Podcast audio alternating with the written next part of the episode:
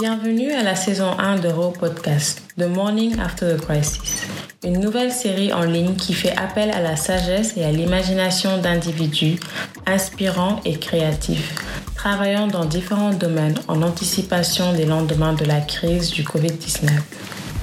Aujourd'hui, vous écoutez Tabara Korkanyai en conversation avec Dr. Rama Saladjian.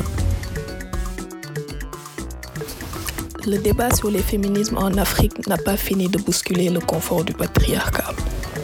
Partout sur le continent africain et la diaspora, des personnes, en plus de théoriser leur définition du féminisme, en font plus qu'une lutte ponctuelle. C'est une manière de vivre. Il s'agit de rompre avec cette vieille idée reçue qui voudrait que les Africaines soient ignorantes des luttes féministes. La maîtresse de conférence Dr Ramasaladja et de celles qui s'intéressent à ces luttes en les documentant et les valorisant en plusieurs langues et sur différentes plateformes. Elle conduit une série d'entretiens Talking Back, African Feminism in Dialogue, au cœur de laquelle sont longuement explorées des expériences féministes diverses et politiques. Dans cet épisode, Dr. Amasaladjan est revenu sur les motivations de cette série et les enseignements qu'elle en a tirés. Nous avons également parlé de parentalité pendant la pandémie COVID et du monde que Dr. Amasaladjan imagine voir au lendemain de la crise. Dr. Ramasaladjan est maîtresse de conférences en études africaines et développement international et directrice du programme de master Afrique et développement international à l'Université d'Edinburgh en Écosse. Sa recherche porte principalement sur l'économie politique des investissements dans l'horticulture et les politiques de développement du Sénégal, genre et développement, ainsi que les féminismes en Afrique. Dr Ramasaladjan est membre du conseil d'administration de la Development Studies Association au Royaume-Uni, en charge du programme d'études sur décoloniser le développement. Elle est co-éditrice de l'ouvrage Feminist Parenting, Perspective from Africa and Beyond, avec une trentaine de parents du monde entier, et éditrice d'une série de conversations avec des féministes africaines, Talking Back, sur la plateforme Africa is a Country et la revue d'économie politique africaine. Elle a publié un roman, La dernière lettre, chez Présence africaine en 2008 et a contribué à de nombreux ouvrages collectifs.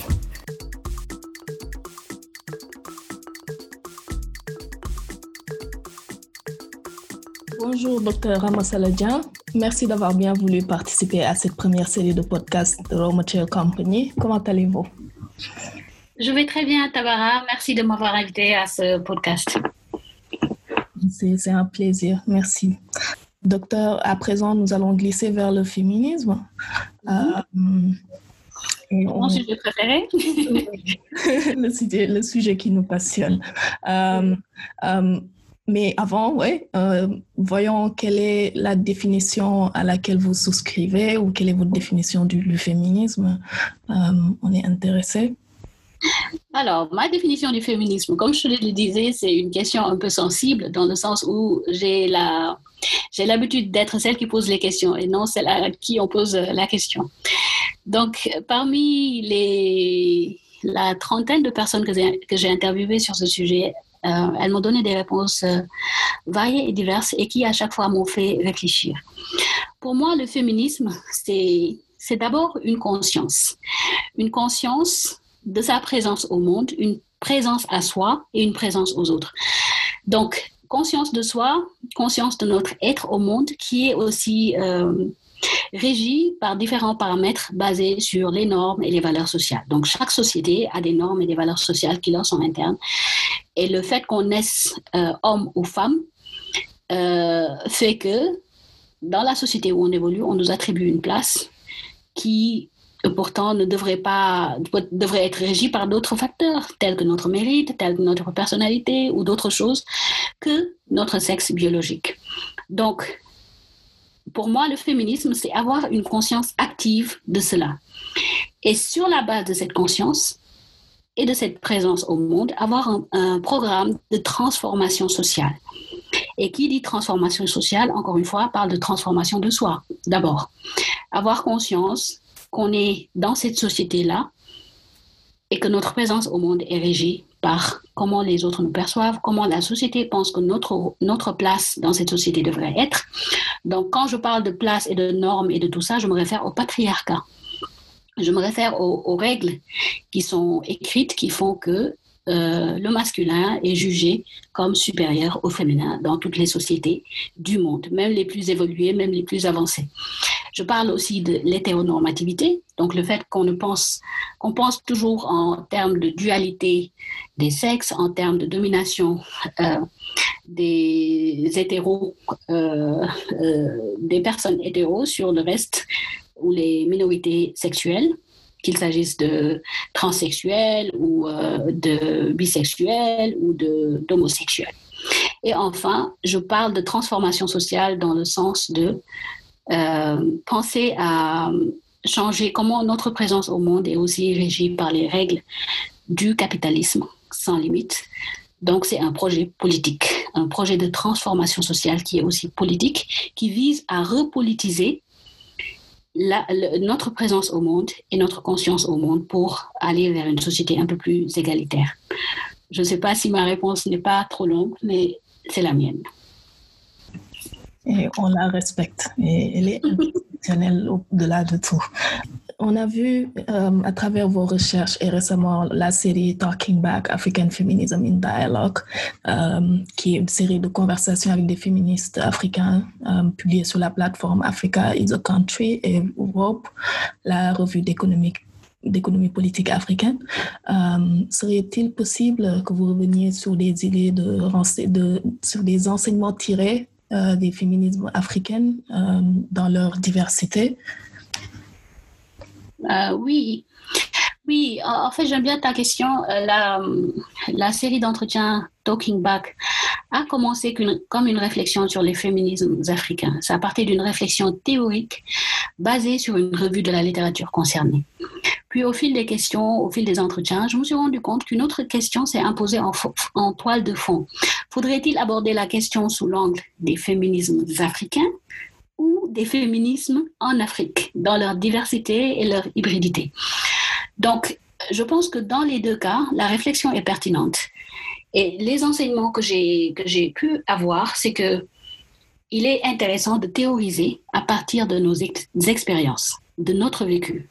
Pourquoi devrait-on toujours considérer euh, l'Afrique comme le continent qui doit toujours apprendre des autres ou euh, toujours suivre ce que les autres font jusqu'à la théorisation de questions qui touchent nos convictions intimes, nos convictions vraiment euh, euh, profondes, comme le féminisme. Pour beaucoup de jeunes féminismes, euh, beaucoup de jeunes féministes que je côtoie sur les réseaux sociaux, par exemple, ils disent avoir appris le béaba du féminisme, non dans des livres, mais dans des conversations avec d'autres, que ce soit sur Twitter ou dans la vie réelle.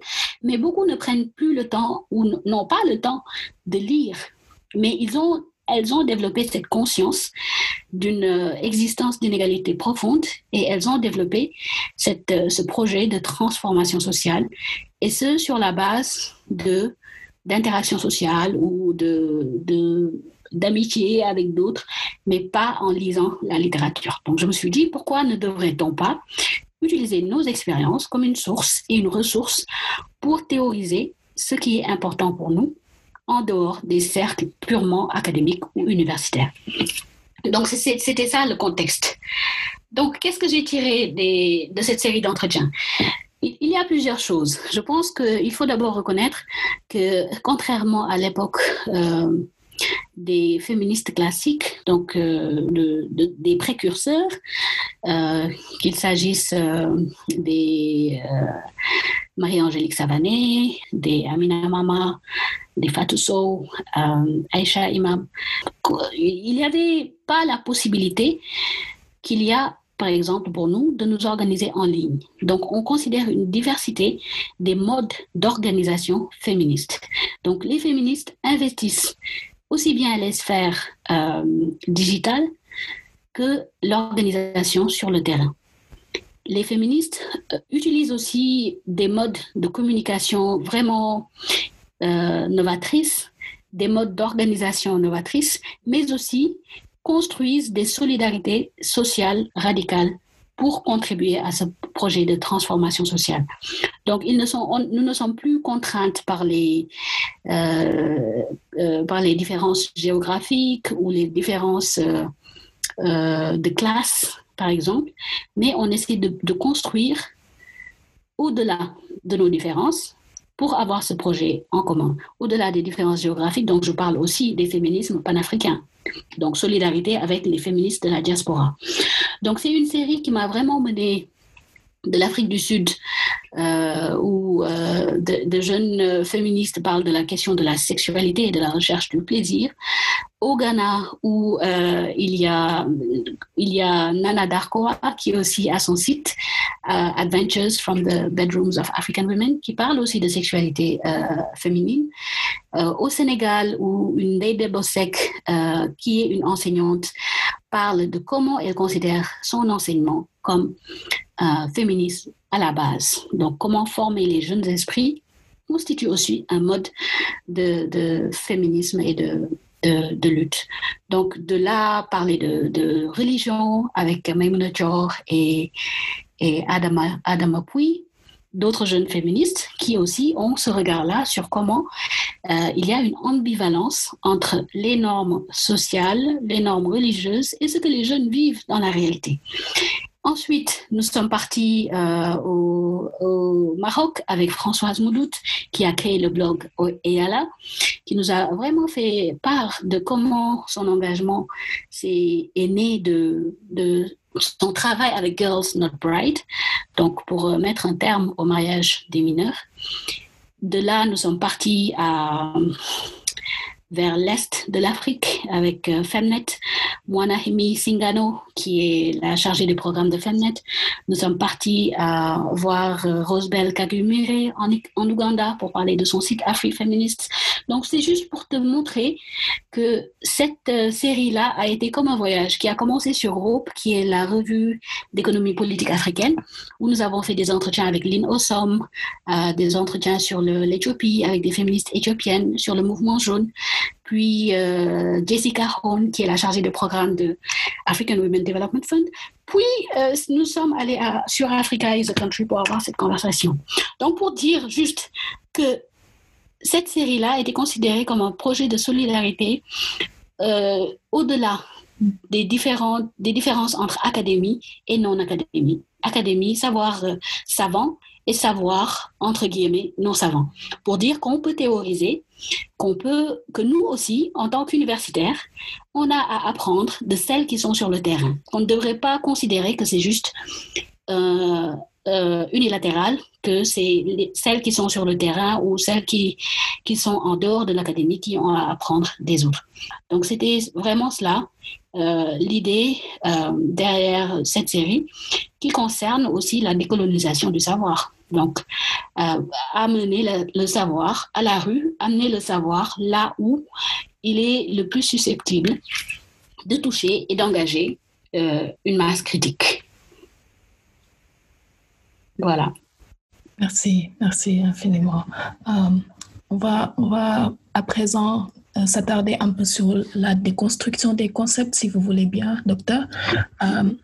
je pense euh, j'aimerais vous demander ce que vous pensez du travail de déconstruction, de signification des traits de genre que l'on se fait souvent de la féminité ou de la masculinité dans, dans nos pays. Mm-hmm. Féminité, masculinité. Je pense que sur cette question-là, nous sommes un peu sur la même longueur d'onde. Étant toutes les deux sénégalaises, je pense qu'on peut se mettre d'accord sur euh, le fait qu'au Sénégal, être vraiment féminine ou l'idéal type du féminin est celui de la douceur, de la soumission à l'autorité, de vraiment le respect euh, de l'équilibre social et être euh, les, les, les, idéotypes masculins sont plutôt construits sur l'opposé. Donc la fermeté, la masculinité toxique, euh, le pouvoir, etc. Et comme tu peux t'en douter, ça crée des frictions de part et d'autre. Et même si de manière, euh, de manière plus, comment dire, plus subtile, on se, on se rend compte que ces notions-là de masculinité et de féminité sont en réalité basées sur un contrat social tacite, dans le sens où plusieurs euh, personnes te diront, en fait, c'est la femme qui détient le pouvoir. Hmm? Quand on te dit, on veut te dire, va parler avec ta femme d'abord, et quand tu en ressors, tu fais comme si c'est toi qui as pris la décision, si tu es un homme. Mais le problème ici, c'est que ces rôles sociaux sont si profondément ancrés qu'ils euh, parfois font du tort aussi bien aux hommes qu'aux femmes. Quand on dit aux hommes, euh, faut pas pleurer, faut vraiment être euh, dur, faut, faut, faut essayer d'avoir euh, de l'argent pour tout le temps pour voir ta famille. À la femme, on dit même si tu es même si tu es diplômée, indépendante et tout cela, faut pas le montrer. Faut vraiment être sûr de ne pas vraiment bouleverser l'ordre établi. Ça pose un problème. Donc pour moi, comment on déconstruit tout cela? En fait, ça a été théorisé dans la littérature euh, et euh, il y a une féministe, Nadia Ahijo, qui vit au Sénégal, qui travaille avec Osiwa, qui partageait l'autre jour le fait qu'en fait, le Wolof n'a pas de, de, comme on dit il ou elle en français, le Wolof n'a pas ça. C'est le même, les mêmes termes qu'on utilise pour les hommes et pour les femmes. Donc, ce n'est pas un langage genré en soi. Donc, comment se fait-il que dans la réalité, on ait cette caractérisation ou division des genres si prononcée donc, je pense que c'est un travail, déconstruire les, les, normes de masculinité ou de féminité, c'est un travail qui se fait à la base. Donc, il s'agisse des familles, des institutions de socialisation, comme les écoles, les lycées, les mosquées, etc. C'est de là qu'on acquiert une conscience active. Et comme je le disais euh, euh, un peu avant, c'est là que naît cette volonté de travail sur soi pour la transformation sociale. Parce que quand je parle de transformation sociale, ce n'est pas juste se réveiller et se déclarer féministe et vouloir tout changer. Non. Il s'agit aussi de faire ce travail sur soi, de se rendre compte que peut-être on a aussi une part de misogynie ou de sexisme internalisé de patriarcat internalisé, en être conscient d'abord pour pouvoir euh, être un acteur de changement. Donc, euh, comment déconstruire ces concepts? Je pense que c'est un peu ce qu'on qu'on a essayé de faire. On, reviendra sur le sujet avec le livre qu'on a écrit sur féministe parenting, la parentalité féministe. Mais je pense que qu'on l'admette ou pas, dans notre société, surtout la société sénégalaise, malgré tout ce qu'on peut dire, je pense que c'est une société qui, profondément, qui est profondément égalitaire, qui est profondément où les femmes ont toujours travaillé, peu importe ce qu'on a pu dire ou théoriser, euh, les femmes ont toujours travaillé, que ce soit en dehors ou à l'intérieur de la maison. Elles ont toujours eu une activité économique, euh, qu'il s'agisse d'un travail rémunéré ou non. Les femmes ont toujours migré pour le travail. Les femmes, euh, je pense, ont vraiment ce, rôle-là qui est parfois en décalage avec euh, la manière dont la majorité perçoit ce que ce rôle devrait être. Je pense qu'il y a des séries comme Maîtresse d'un homme marié qui essaient de changer cela. Mais comme la discussion que, j'ai eue avec Maimouna et, et Adama montre qu'en réalité, euh, ce qui est décrit dans cette série est juste le reflet de ce qui se passe dans nos sociétés. Quand je dis ce qui est décrit, c'est euh, plus euh, le décalage qu'il y a entre euh, les rêves ou les idéaux de libération des jeunes filles et les contraintes auxquelles elles font face. Il y a aussi cette, cette nouvelle projection qui est faite dans cette série de, de personnages féminins forts, indépendants, etc. Mais est-ce que ça correspond réellement à à, la majorité de ce qui se fait dans le pays C'est une autre question. Mais je trouve que dans tous les cas, cette série a le mérite de bousculer les idées reçues, a le mérite de vraiment euh, mettre le point là où ça fait mal, provoquer la conversation, euh, amener dans nos chambres et dans nos salons ce que nous voudrions euh, ne pas voir ou ce qu'on considère vraiment comme clandestin ou autre. Donc, je pense que ça a le mérite de poser la conversation ou le débat dans le domaine, euh, dans, le, dans, le, dans le domaine public. Effectivement. Um, on pourrait glisser rapidement vers justement votre ouvrage, cet ouvrage collectif que vous avez édité sur la parenté, Feminist Parenting Perspective from Africa and Beyond, paru aux éditions canadiennes Demeter Press en 2020. Vous êtes aussi membre du conseil consultatif du blog Corona Times, où sont livrés des commentaires détaillés et rigoureusement recherchés, explorant humblement les façons de saisir les différentes facettes du monde actuel. Et en, en avril 2020, vous y avez publié un article portant le titre Tired All the Time, Caring, Parenting and Home Working During COVID-19, dans lequel vous nous avez plongé dans le nouveau quotidien de parents. Euh, bousculé euh, par la pandémie. Euh, mm-hmm. Pourriez-vous nous parler davantage de cet ouvrage et des réflexions sur la parentalité, particulièrement en ces temps de crise? Merci beaucoup. C'est une question que, me fera très plaisir, à laquelle j'aurai très plaisir euh, de répondre. Parce que le projet de Feminist Parenting, la parentalité féministe, est un projet qui rassemble une trentaine de parents qui viennent d'horizons divers, de pays divers, et nous avons voulu, dans cet ouvrage, partager, comme je le disais plus tôt, utiliser notre vie et nos expériences comme une source et une ressource pour théoriser euh, sur ce sujet qu'est la parentalité. Parce que je pense que moi, comme les autres parents qui sont dans ce livre, nous nous sommes rendus compte qu'il y avait en, réalité très peu de ressources qui parlaient de parentalité féministe. Peut-être qu'il y a d'autres termes, euh, euh, être une mère féministe ou euh, encore plus rare, un père féministe, mais de parentalité. Donc, en, considérer cette question comme une question qui concerne au premier plan aussi bien les mères que les pères. Et comment repolitiser le fait, le fait d'être parent? Parce que je pense euh, tout, que tout projet qui vise une transformation profonde de la société doit aussi d'abord partir de ses cellules de base, donc de la famille, de l'école, des instances de socialisation. C'est la raison pour laquelle nous avons porté ce projet.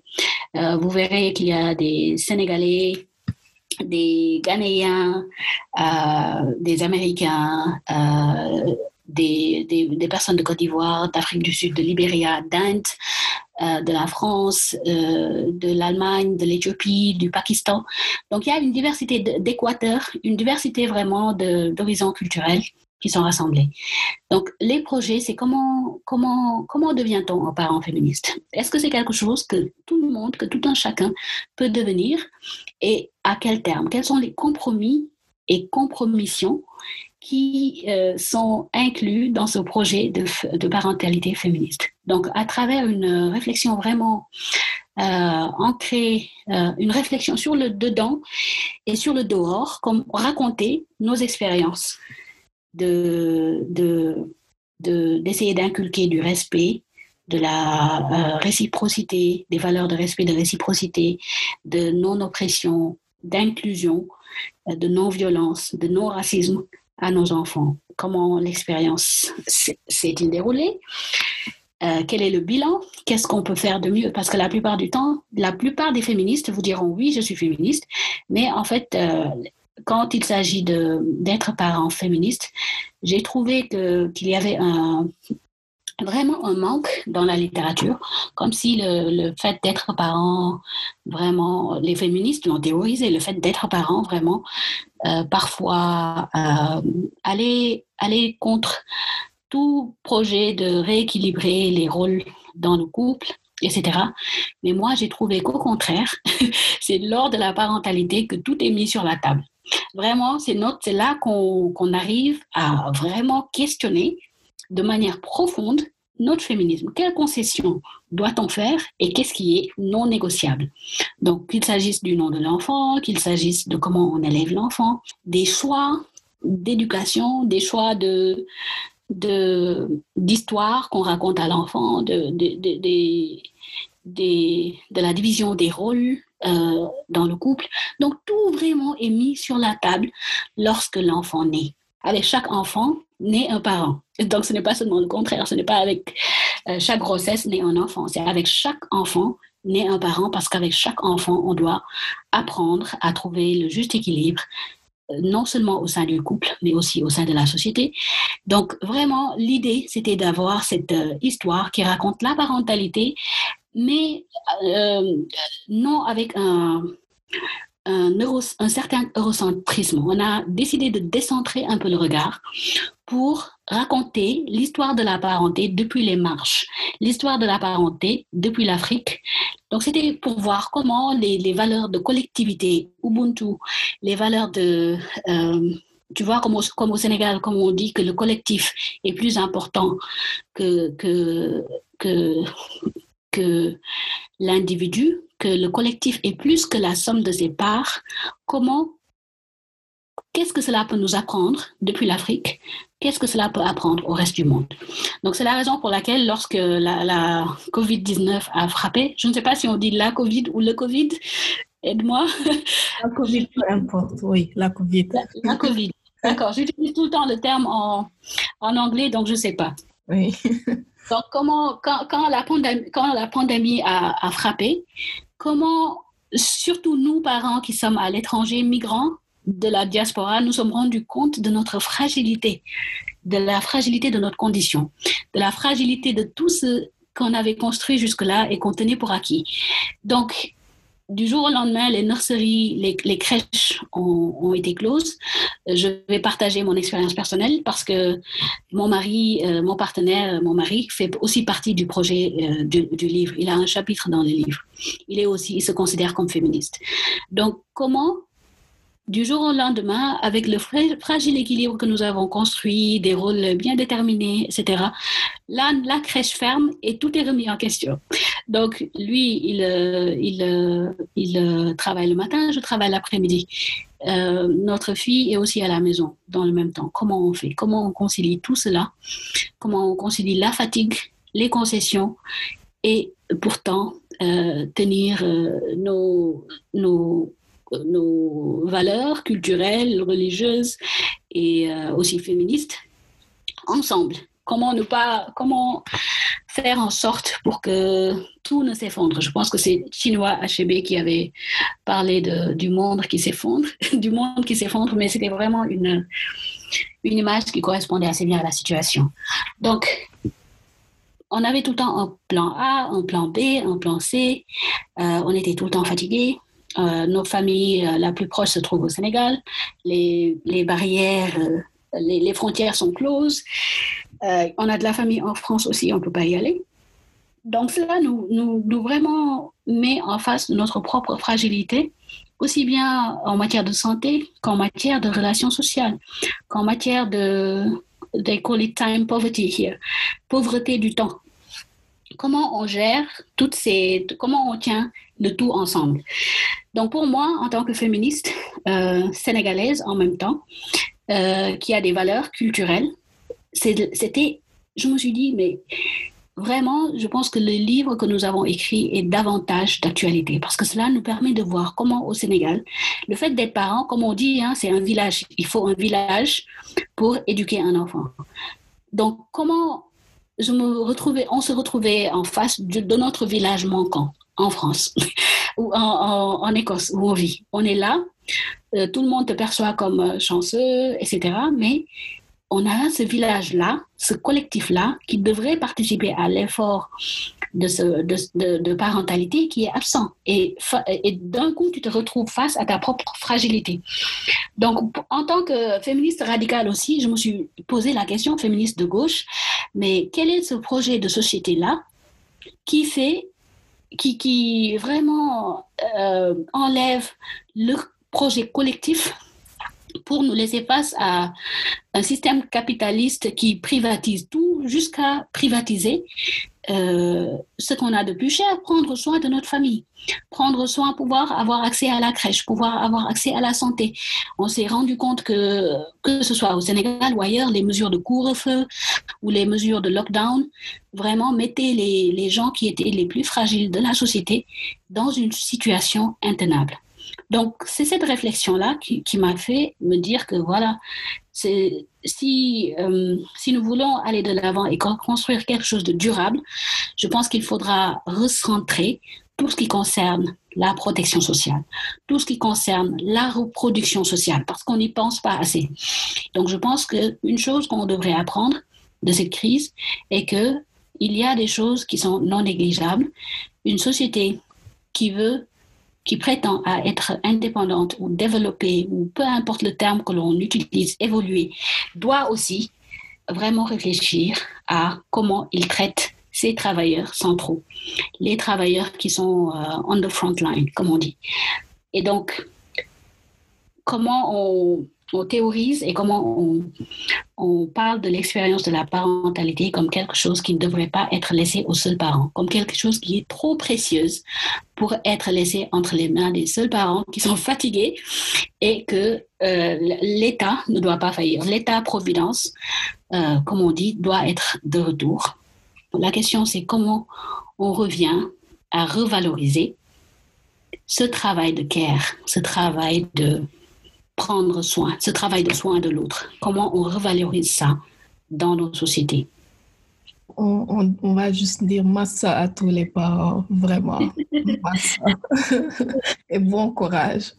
Euh, vous avez beaucoup parlé de, l'impact euh, de la crise sur plusieurs couches euh, de, la société ou des, parties de la société qui sont les plus fragilisées. Et nous le savons, les, le débat sur le droit des femmes en Afrique n'a pas, pas été épargné. C'est ce qui me pousse un peu à vouloir vous demander euh, qu'espérez-vous advenir sur ce débat-là? Selon vous, quelles seraient les, questions euh, à prendre en charge en priorité pendant cette crise et après? Les questions à prendre en charge.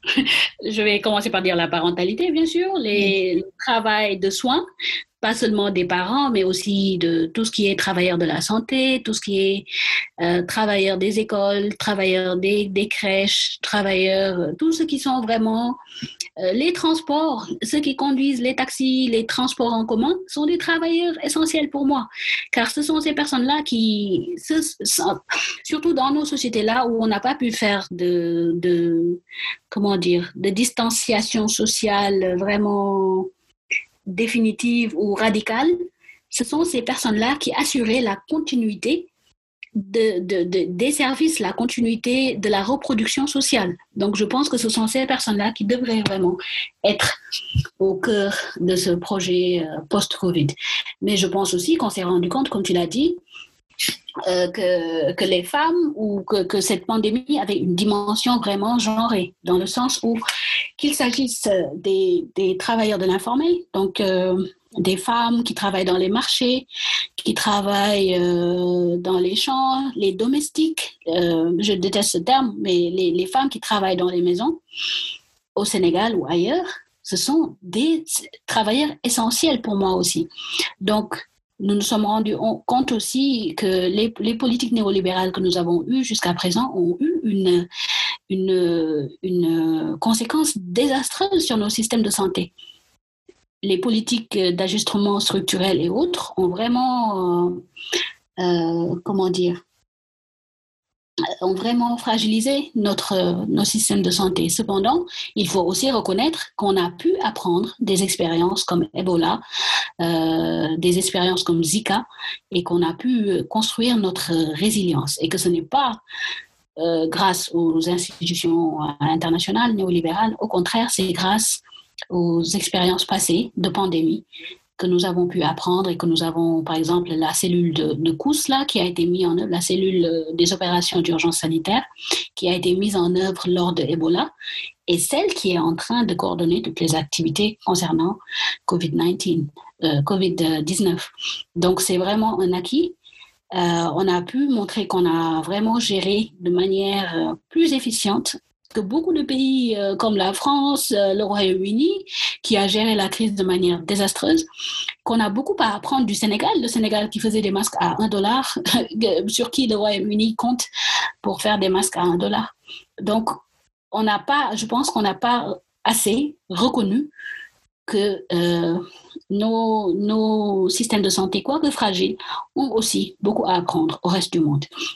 Non seulement cela, je pense qu'il y a aussi euh, tout ce qui est euh, euh, tout ce qui est violence basée sur le genre, etc., qui a eu une recrudescence monstre lors de la crise. Les personnes qui se retrouvent avec des, des partenaires violents, qui n'avaient pas d'autre choix que de rester dans leur ménage ou dans leur relation, c'est aussi une autre question à laquelle on doit répondre.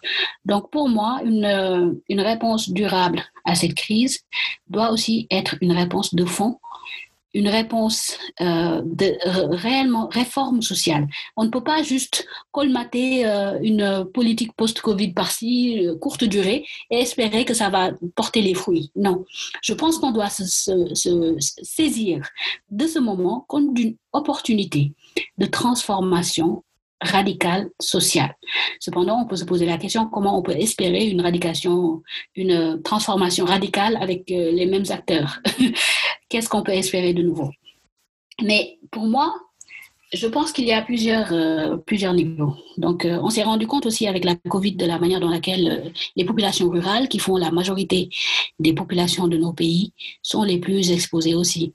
Moi, ma, comme je l'ai dit, ma recherche porte sur les, les, exploitations, les investissements agricoles euh, surtout dans le monde rural, on s'est rendu compte qu'avec la crise, il y a eu une disruption, euh, une perturbation des, des, moyens de transportation. Euh, le, le, couvre-feu là, les mesures que, le président Sall a pris ont aussi concerné l'arrêt de la transport, des transports vers certaines zones. Donc, même les produits que les paysans faisaient ne, pouvaient pas aller à la distribution ou sur les marchés, les LUMA qui étaient aussi fermés, les marchés ruraux. Donc, il y a vraiment une pléthore de, choses qu'on n'a pas considérées, à mon avis. Et on doit voir que cette crise a une dimension, que cette crise est multidimensionnelle. Et donc, la réponse qu'on y apporte doit aussi être multidimensionnelle. Donc, pour ma part, je vais juste euh, proposer trois pistes de réflexion que toute solution, euh, en tout cas sérieuse, devrait explorer. Premièrement, on s'est rendu compte qu'en termes de gouvernance, de droit et de justice, il y a eu, avec les mesures exceptionnelles qui ont été prises, donc euh, la, situation d'urgence qui a été décrétée par le président Macky Sall, on s'est rendu compte qu'il y a aussi une, augmentation énorme de la surveillance des données biométriques, de la violence policière. Donc, que cela pouvait être une porte ouverte à l'autoritarianisme, euh, à, à, la brutalité, à, l'abus de pouvoir.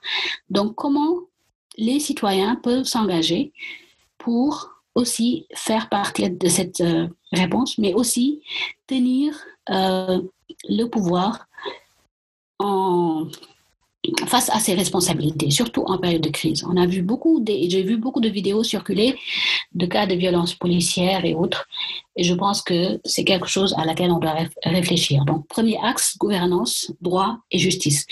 Deuxième axe, comme je l'ai dit depuis le début, je pense que j'ai été très bavarde sur ce sujet, repenser le travail, repenser la valeur du travail et repenser le rôle de la reproduction sociale dans nos sociétés. Donc, toutes ces personnes-là, des, des, des, travailleurs de la santé, aux parents, aux, euh, aux, aux, gens qui sont dans les crèches et les écoles, aux, toutes ces personnes-là qui sont vraiment euh, à la, qui sont vraiment, euh, qui occupent une position centrale pour le fonctionnement et la reproduction de nos économies, comment on les rémunère à leur juste valeur. Comment on, s'est rendu compte aussi de la dimension souterraine euh, du, du, travail de soins. Donc, toutes ces personnes qui sont des personnes qui travaillent, qui sont soit des domestiques ou bien euh, dans les ménages, les femmes qui font un travail non rémunéré qui est extrêmement important, mais qui n'est pas comptabilisé dans nos systèmes euh, économiques nationaux parce que ce n'est pas rémunéré. Donc je pense qu'il y a un manque à gagner énorme et que cette crise est une opportunité pour repenser le travail, surtout le travail de soins non rémunérés qui existent dans nos familles et qui font fonctionner nos sociétés, mais que, hypocritement, nos sociétés intéressées par la recherche du profit sont plus portées sur comment faire euh, fructifier le profit, le capitalisme, que sur comment vraiment venir en aide à ceux qui survivent parce que leur travail n'est pas rémunéré ou n'est pas rémunéré à sa juste valeur. Donc, c'est quoi un travail décent et comment on le rémunère à sa juste valeur? Enfin, je pense que je vais terminer sur une note féministe. Je pense qu'il y a une opportunité là de pouvoir se réorganiser, de pouvoir réformer la société de manière profonde. Et ce travail-là est un travail qui revient aux féministes, qui revient à la société civile, qui revient à toutes ces personnes intéressées par la justice sociale. Donc la construction d'alternatives. On s'est rendu compte que le système que l'on a, qu'il s'agisse de l'émergence au Sénégal, qu'il s'agisse euh, d'autres projets ici au Royaume-Uni avec Boris Johnson, les solutions qu'ils nous ont proposées à la crise ne marchaient pas tout le temps. Pourquoi on a, on a levé les mesures euh, de couvre-feu et tout au Sénégal alors que le nombre de cas est en train d'augmenter? Pourquoi on a rouvert les écoles? Est-ce à dire que les enseignants ne comptent pas? Est-ce à dire que les, les, élèves euh, ne comptent pas? Est-ce que c'est une mesure d'immunité collective, herd immunity? Est-ce que c'est ça qu'on est en train de nous proposer? Donc je pense que c'est vraiment un projet de réforme sociale qui peut avoir lieu si aussi bien euh, les parents, aussi bien les féministes, les organisations des droits de femmes, les organisations des droits humains, les organisations de la société civile, vraiment essayer de, se donner la main pour contester. Les partis politiques aussi, qu'on oublie. Surtout ceux qui, sont, qui se disent d'opposition. Jouer leur rôle, mais vraiment de garde, de chien de garde. Et dire il y a des choses qui sont non négociables et que voilà qu'il faudra que ceux qui sont au pouvoir euh, considèrent et apportent une réponse profonde. Donc comment on peut vraiment construire des, solidarités radicales, comment on peut construire des mouvements, euh, mouvements sociaux radicaux qui peuvent, euh, qui peuvent tenir tête à l'État, surtout dans des périodes de crise comme celle-ci qui nous montre que les modèles que l'on suit, que les modèles néolibéraux que nous avons ne marchent pas et qu'il nous faut autre chose à la place. Et c'est notre rôle à nous, personne ne le fera à notre place. Ouais. Voilà. Ah. Et oui, mais sur cette note de radicalité, euh, j'ai envie euh, que l'on glisse vers la question suivante. En février 2019, vous avez dressé un portrait lucide de la gauche sénégalaise. Quelques jours plus tard, dans une interview accordée au Monde, vous disiez que les idées progressistes ne sont l'apanage ni de la gauche ni de la droite. Mhm. Pourtant, j'ai envie de vous demander, docteur, à quoi ressemblerait un système politique qui accueillerait plus ouvertement les combats sur les droits de femmes, sur les droits des femmes, les combats féministes euh, aussi, que cela soit inscrit euh, dans l'agenda politique? Donc, comme je viens de le dire tout de suite, j'admire beaucoup ta, la note de provocation dans ta question et j'y répondrai avec grand plaisir. Moi, je suis une euh, militante de gauche convaincue. Les, les valeurs que, je, que j'embrasse, les valeurs que je respecte et les valeurs qui, qui ont pour moi le potentiel de radicalement ou de transformer. Radicalement veut dire à la racine. Donc on le prend parfois pour quelque chose que ce mot n'est pas, mais quand j'utilise le terme radical, c'est, quelque, c'est vraiment une transformation à la racine, à la source. Donc pour moi, une transformation radicale peut être portée par la gauche seulement. La, question que j'ai posée quand je dis que ce n'est ni l'apanage de la gauche ni l'apanage de la droite, c'est aussi pour dire que cette gauche-là, parfois, on, ne sait pas à quoi elle ressemble, surtout si on prend le cas du Sénégal, où à un moment donné, la gauche était vraiment, voilà quoi, euh, vraiment euh, épouser toutes les valeurs là que, que la gauche, euh, qu'une gauche consciente devrait épouser. Donc la, justice sociale, les droits humains, l'humanité, la solidarité internationale, etc. Mais qu'on se rende compte qu'on a eu un président qui se disait libéral, Abdoulaye Wade, mais qui promouvait des valeurs sociales. Donc, il s'agit de la bourse de sécurité sociale, etc. Et maintenant, on a Macky Sall, président Macky Sall, qui vient au pouvoir et euh, qui originellement était avec euh, les gens de la gauche. Et maintenant, on ne sait pas vraiment c'est quoi sa, sa politique. Mais on sait en tout cas que l'émergence tel qu'il est conçu et tel qu'il est fabriqué n'est pas un projet qui met au centre de ses priorités les plus faibles ou les plus défavorisés de la société. C'est un projet qui est en soi profondément néolibéral, qui, qui vise le profit, le, développement du secteur privé. On peut voir ça dans les projets de relance économique, dans les projets de développement agricole, dans les projets, dans les grands projets d'infrastructure qui consistent l'essentiel de, de, de, cet agenda politique. Donc, face à ça, comme je, je te, je te l'ai dit, on a d'anciennes figures on a, je dis anciennes parce qu'il y a eu une déception profonde avec les figures d'Aminata Sal, d'Aïssata Sal par exemple. Euh, on a eu Khalifa Sal aussi. Euh, on ne sait pas à quoi. Le projet de la gauche, c'est quoi l'avenir de la gauche au Sénégal? On ne sait pas. Et c'est la raison pour laquelle je pose la question est-ce que ce clivage est-il toujours pertinent? Est-ce qu'il vaut mieux monter, euh, est-ce qu'il vaut mieux miser sur un projet qui peut dépasser ces clivages-là, mais qui serait en soi profondément, socialement transformationnel pour toute la société. Donc, je me dis que peut-être le nom qu'on lui donne importe peu.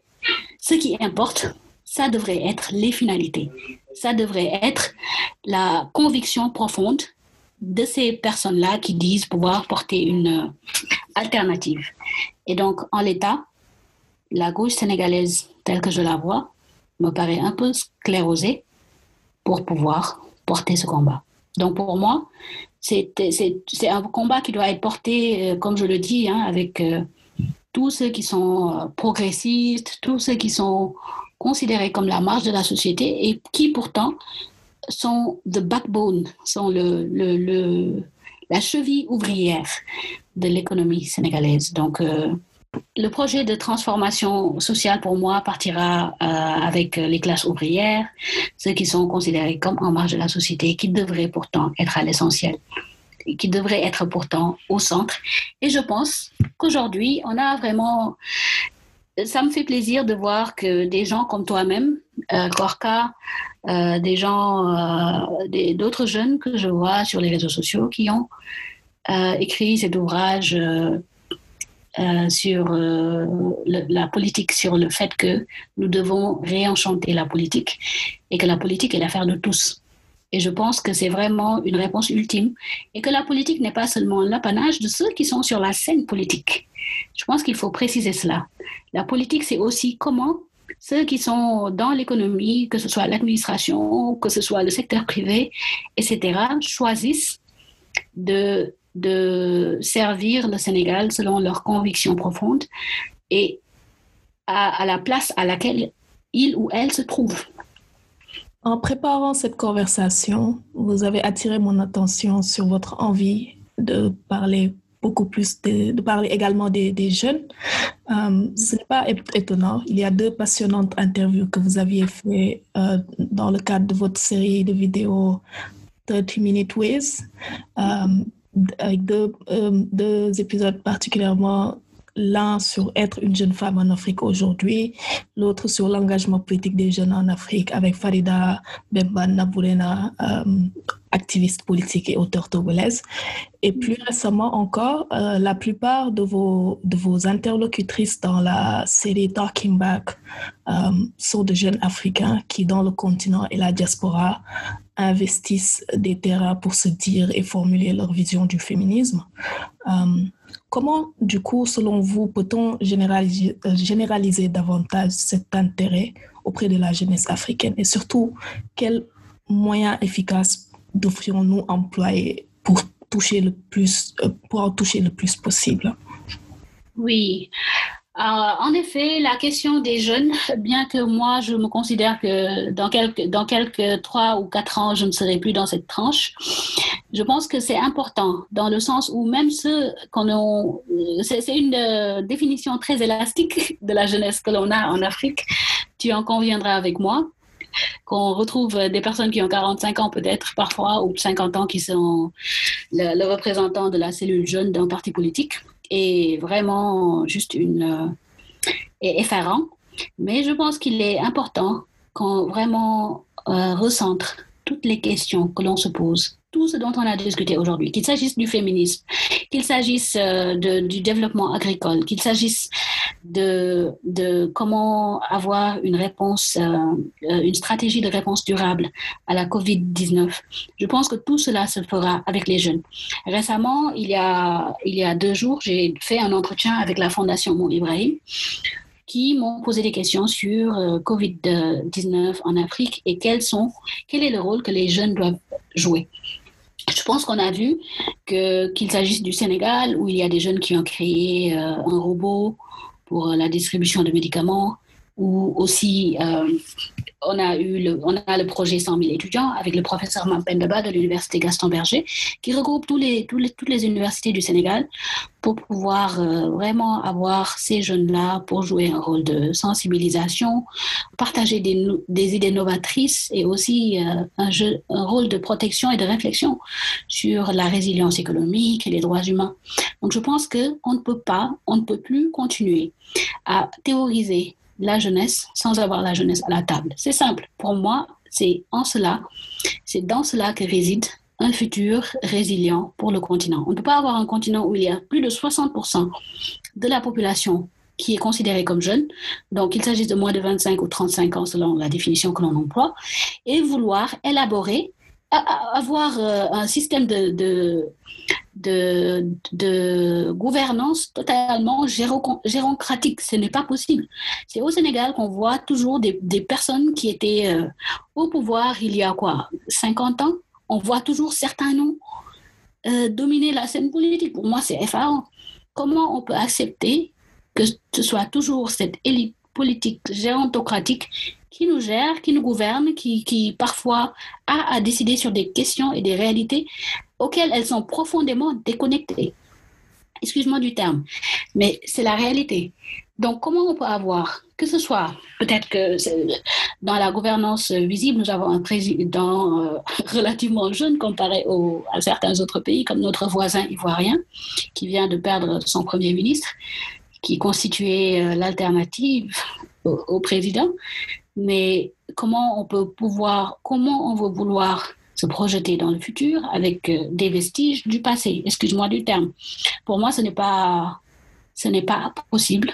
On doit pouvoir prendre les jeunes au sérieux pour une fois, les prendre pour des partenaires, les prendre pour des responsables, des, des experts de leur propre vie et les inviter à la table. Et a pas, et si la table n'est pas assez grande, on enlève la table mais qu'on ait les jeunes qui soient représentés, qu'on enlève toutes ces mesures de quotas-là qu'on a, que ce soit pour être un parlementaire ou pour être euh, un homme, euh, tu vois, même on dit un homme politique, ou pour être un, décideur ou une décideuse politique, tous les quotas qu'on a pour pouvoir se présenter comme président ou autre, qui ont trait à l'âge, elles doivent, ces quotas-là doivent dégager. Parce que si on on peut pas vouloir changer les choses en utilisant les mêmes règles partout. Donc je pense que pour moi, euh, il est plus, il est, il est urgent de pouvoir prendre les jeunes au sérieux, d'arrêter toutes ces théorisations sur le dividende démographique, etc. On a besoin des jeunes maintenant, ce n'est pas dans le futur. Le futur est déjà trop tard. On a besoin des jeunes maintenant qu'ils occupent une place de leadership, qu'ils occupent un rôle de, dans les instances dirigeantes, que ce soit dans leur communauté, dans leur quartier, dans leur mairie, euh, etc., dans le, dans, le Parlement et au gouvernement. On ne peut plus continuer à avoir un contrat social qui lie des dirigeants totalement gérontocrates avec une masse de gouvernés totalement jeune. Je pense qu'après, ce qui se produit, c'est un problème de communication parce que c'est un problème de dialogue intergénérationnel, si on peut dire. Donc pour moi, repenser le contrat social, c'est d'abord repenser notre mode de gouvernance, avoir un mode de gouvernance. Non seulement, je parlais de la jeunesse, mais ce n'est pas seulement la jeunesse en termes de parité et de représentation, avoir les femmes aussi dans des, dans des rôles et dans des postes clés. Euh, nous avons vu aux dernières élections, nous avons eu plusieurs candidates femmes aux élections présidentielles, mais en fin de compte, lorsque les mesures de quotas ont, été, ont été euh, pour, le, comment dire, le, la somme qu'il fallait réunir pour pouvoir, le nombre de signatures qu'il fallait réunir pour pouvoir devenir candidat, tout ça a été vraiment désastreux sur toutes ces femmes-là qui voulaient, qu'il s'agisse de Yacine Fall ou de aide-moi avec les noms. Mais toutes ces personnes-là n'ont pas pu vraiment aller, aller au bout parce qu'il y a toutes ces mesures que l'on a, toutes ces règles que l'on a, tous ces goulots d'étranglement dans notre gouvernance que l'on a, qui ne permettent ni aux jeunes ni aux femmes d'être représentées.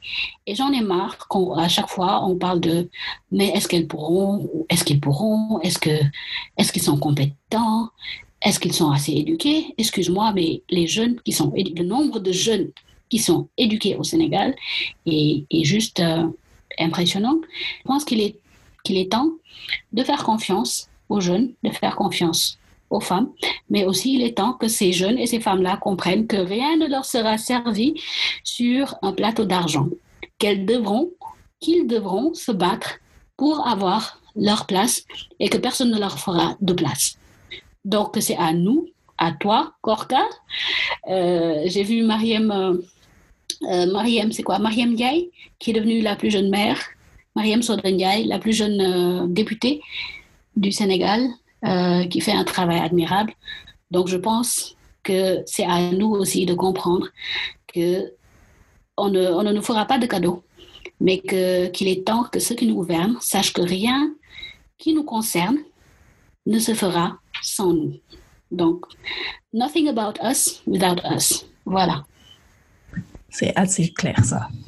Euh, docteur Ramasaladjan, pour finir, Voulez-vous imaginer à quoi ressemblerait le monde au lendemain de la crise de, COVID-19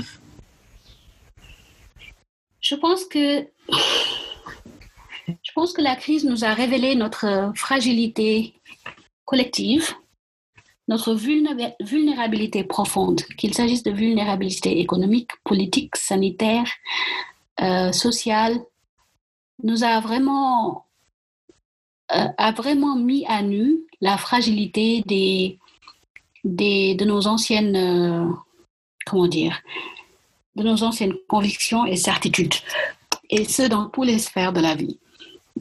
Donc je pense que pour moi, un monde post-Covid est un monde qui repense notre interdépendance commune. Quand je parle interdépendance, on a vu euh, au Sénégal, en France, au Royaume-Uni, au Mali, etc. On a vu partout dans le monde, en Chine, que de notre action, de notre, de notre sensibilité, de notre conscience dépendait la vie d'autres personnes en, particulier la vie des personnes les plus fragiles, qu'il s'agisse des personnes âgées, qu'il s'agisse euh, de la vie des personnes qui ont d'autres maladies et qui sont des populations à risque. Donc ça nous a mis vraiment face à cette interdépendance commune. Mais au-delà de ça, je pense qu'on voudrait, que je voudrais qu'on tire le, le, le, cette image, cette, cette, euh, comment dire, Ok, je pense en anglais. Je, qu'on tire le. en anglais. On tire cette métaphore mm-hmm. à vraiment euh, en termes de fragilité économique, en termes de fragilité euh, sociale, en termes de, de tout, qu'on réalise qu'on est dépendant l'un de l'autre. Donc, qu'on vise plus à investir dans des politiques sociales. Et qui dit politique sociale dit aussi politique économique, car les politiques économiques sont aussi des politiques sociales. Donc, comment on, on promeut des politiques qui centrent, recentrent sur l'humain, sur la solidarité, sur euh, le respect et la, sur le respect et la non négociabilité de la vie humaine, donc de la décence de la condition profonde des populations les plus fragiles. Donc avoir euh, un salaire minimum par exemple, devrait être quelque chose qui est non négociable et que tout pays qui se prend au sérieux, le Sénégal y compris, ne doit pas négocier. Donc offrir un salaire minimum à tous les citoyens et à, tout un chacun. Je pense à offrir une protection, des mesures de protection sociale, euh, une santé universelle, une couverture maladie universelle, euh, des, des bourses. Je pense que on va nous dire au Sénégal, on a tout ça, mais on sait que c'est politisé.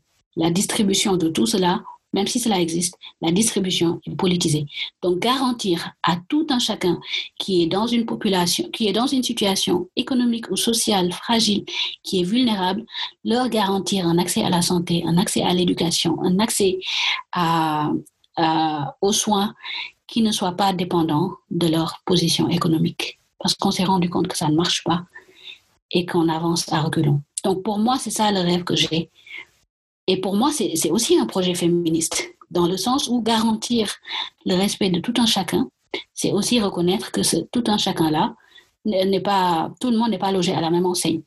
Donc être féministe, ce n'est pas seulement penser que les femmes ont droit, un droit égal à la dignité humaine, c'est aussi penser que toutes les personnes en situation de fragilité, santé émotionnelle, mentale, euh, sociale, etc., que toute personne en situation de vulnérabilité soit euh, vraiment prise en charge et reconnue socialement. Donc pour moi, c'est ça une politique sociale qui serait intersectionnelle. Donc une politique sociale qui reconnaît que certains, plus que d'autres dans la société, sont fragiles et que ceux qui sont en mesure de contribuer un maximum pour ces personnes-là les plus fragiles devraient le faire. Pour moi, c'est ça le rêve que j'ai post-Covid. C'est euh, un, un Sénégal qui vraiment mise euh, qui, qui, qui ait les moyens de son ambition, qui garantisse un salaire minimum à tout le monde, qui garantisse une couverture euh, maladie universelle, mais vraiment à tout le monde sans aucune conditionnalité, qui garantisse l'accès à la santé à tout le monde. On voit tout le temps des cas de personnes qui sont à l'hôpital, mais qui n'ont pas été traitées parce qu'ils n'ont pas pu payer telle facture ou autre. Je pense que c'est tellement dégradant. Et c'est tellement pas digne de notre pays que voilà, pour moi, c'est ça les priorités. Donc, accès à, la santé, à l'éducation, à, la couverture euh, maladie, aux bourses de solidarité sociale, sans aucune distinction, juste sur la base du besoin. Qui en ait besoin doit avoir ça. Mais aussi, on ne peut pas parler de toutes ces bonnes euh, résolutions sans oublier les talibés. Je pense qu'on s'est rendu compte avec cette crise que vraiment la décence et l'indécence collective qu'il y a à être là, à parler de droit, de, je ne sais pas quoi, gouvernance, être là à attendre des notations d'institutions internationales, alors que nos enfants, des jeunes, des mineurs, sont dans les rues, passent des nuits dans les rues, passent des journées dans les rues, on ne sait pas de quoi ils sont, on peut dire, OK, les, parfois c'est le choix de famille, etc. Mais moi, je me dis que il y a quelque part où se limite la volonté individuelle et quelque part où commence la volonté de l'État. Et pour moi, c'est un échec pour l'État qu'il y ait chaque jour, chaque nuit, des mineurs, des enfants qui doivent pouvoir rêver d'un futur glorieux, des enfants qui dorment dans les rues, et qui ne peuvent pas rêver de lendemain meilleur parce qu'ils ne savent pas à quoi ça, ressemble. Donc pour moi, c'est à ça qu'un monde post-Covid ressemble. Merci beaucoup, docteur Amasaladja, pour votre temps, votre générosité. En tout cas, vous nous laissez avec beaucoup, beaucoup de matière et nous vous remercions. Merci à vous, Corca, de m'avoir invité. C'est toujours un plaisir de parler avec euh, toi parce que tu es vraiment une personne que j'admire profondément. Et j'admire ton travail artistique, ton engagement citoyen. Et vraiment, j'ai hâte d'entendre des choses glorieuses de ta part aussi. Ah. Très bientôt. Inch'Allah. Inch'Allah.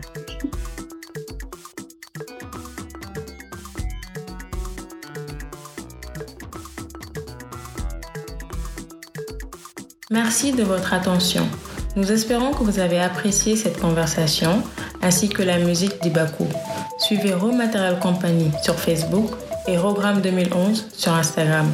Nous vous souhaitons un bon week-end. À très bientôt pour notre prochain épisode.